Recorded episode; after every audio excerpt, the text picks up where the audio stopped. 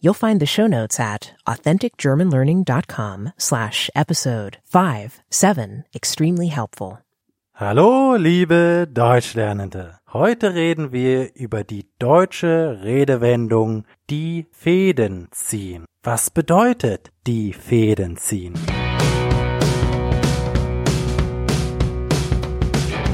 Die Fäden ziehen. Auf Englisch to pull the strings behind the scenes. Die erste Bedeutung lautet aus dem Hintergrund den entscheidenden Einfluss ausüben, in Wahrheit die Macht haben. Und die zweite Bedeutung ist die wörtliche Bedeutung. Die Fäden entfernen, zum Beispiel bei einer genähten Wunde. Herkunft der Redewendung. Der Redewendung liegt die Vorstellung des Marionettenspielers zugrunde, der unsichtbar für das Publikum an den Fäden zieht und damit die Puppen bewegt. Ja, ein Puppenspieler, ein Marionettenspieler hat die Fäden in der Hand und er bestimmt alles, was die Marionetten machen. Die Marionetten machen nichts, ohne dass der Puppenspieler es nicht will. Der Marionettenspieler zieht also die Fäden.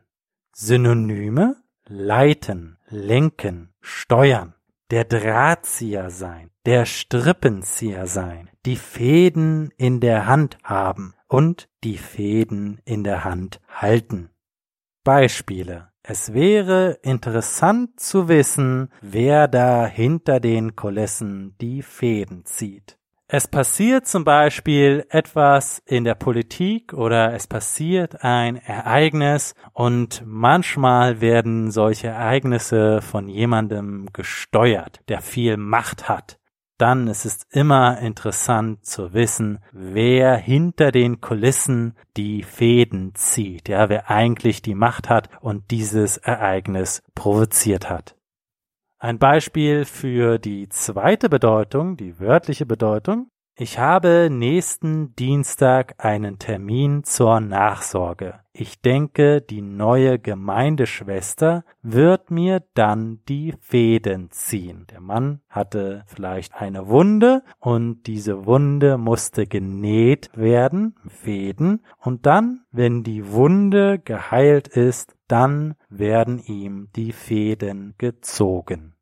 Aber zurück zur metaphorischen Redewendung. Wie ein Puppenspieler die Fäden der Puppen zieht, so können mächtige Menschen bei bestimmten Ereignissen die Fäden im Hintergrund ziehen. Wer zieht die Fäden der Welt? Die Bilderberger? Die Mafia? Die Konzerne? Die Geheimdienste? Was denkst du? Ich denke, es gibt bestimmt ein paar Menschen, die heimlich ihre Macht ausüben. Ich denke, es gibt bestimmt ein paar Menschen, die heimlich ihre Macht ausüben. Das ist, denke ich, noch nicht mal eine Verschwörungstheorie, sondern es ist einfach nur logisch, dass Leute, die Macht haben, sie auch heimlich ausüben wollen. Und so sind vielleicht manche Ereignisse von jemandem bestimmt, der sehr viel Macht hat. Oder einer Gruppe, die sehr viel Macht hat. Ich denke, wir können uns aber selber stärken, indem wir für unsere Freiheit und Unabhängigkeit kämpfen. Durch das Internet und andere Bemühungen zur Dezentralisierung haben, in Anführungsstrichen, die dort oben immer weniger Macht über uns. Im Deutschen sagt man das so. Man sagt die dort oben, wenn man über die Leute redet, die sehr viel Macht haben. Ja, die dort oben. Aber wenn wir uns unabhängig machen und versuchen zu dezentralisieren, dann haben Leute, die zentral Macht ausüben, weniger Macht. Also, lass dich nicht an deinen Fäden ziehen. Du bestimmst dein Leben. Das war's für heute. Ich bin Marco, dein Deutschlehrer und Mitschüler des Lebens. Mit der Hilfe der Gemeinschaft wirst du die deutsche Sprache meistern. Bis zum nächsten Mal. Bis bald.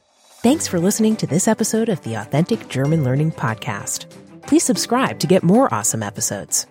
Go to authenticgermanlearning.com slash free to learn how you can learn German while having the time of your life.